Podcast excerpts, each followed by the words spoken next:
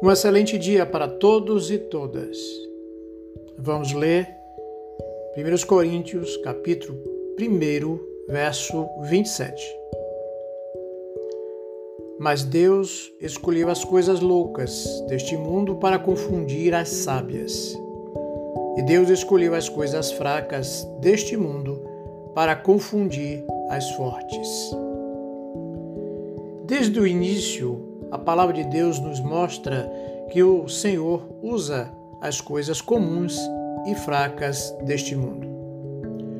Para começar, ele pega o barro sem valor algum e sopra nele o fôlego da vida, dando início à humanidade.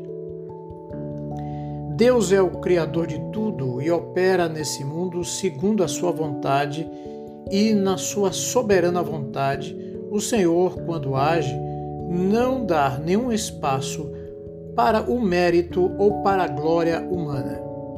Por exemplo, Deus escolheu um pastor de ovelhas que não tinha nenhum conhecimento da arte de guerra para derrotar um gigante forte e experimentado nas batalhas.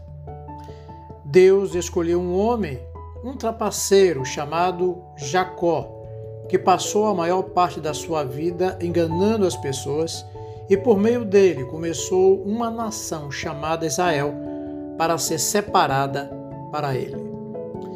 Deus também transforma um perseguidor de cristãos no apóstolo dos gentios e usa a vida desse homem para manifestar a sua glória, mostrando que onde abundou o pecado, superabundou a graça.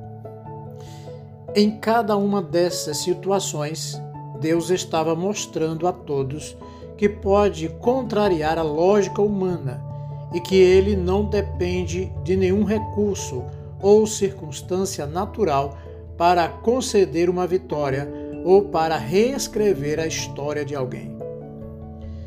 Deus escolheu você, com todos os seus defeitos, suas limitações e suas imperfeições.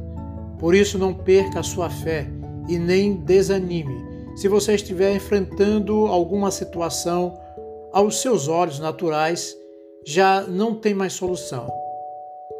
Mesmo que tudo aponte para a derrota, mesmo que você já tenha ouvido palavras desfavoráveis ou diagnósticos contrários, lembre-se que a última palavra sempre virá da boca do nosso Deus e ele pode te surpreender até no último momento, usando coisas loucas ou fracas para confundir as que acham sábias e os que se consideram fortes. Eu quero orar por você e com você. Senhor, eu te agradeço pelo seu amor e pelo seu perdão. Consagramos a nossa vida a Ti e colocamos o nosso futuro em Suas mãos. Pedimos que o Senhor opere um milagre, que o Senhor nos conceda a vitória, mesmo diante de tantas dificuldades e circunstâncias contrárias que temos enfrentado nessa pandemia. Manifesta, Senhor, a tua glória e o seu poder, para que todos saibam que o Senhor é Deus. Eu oro em nome de Jesus. Amém.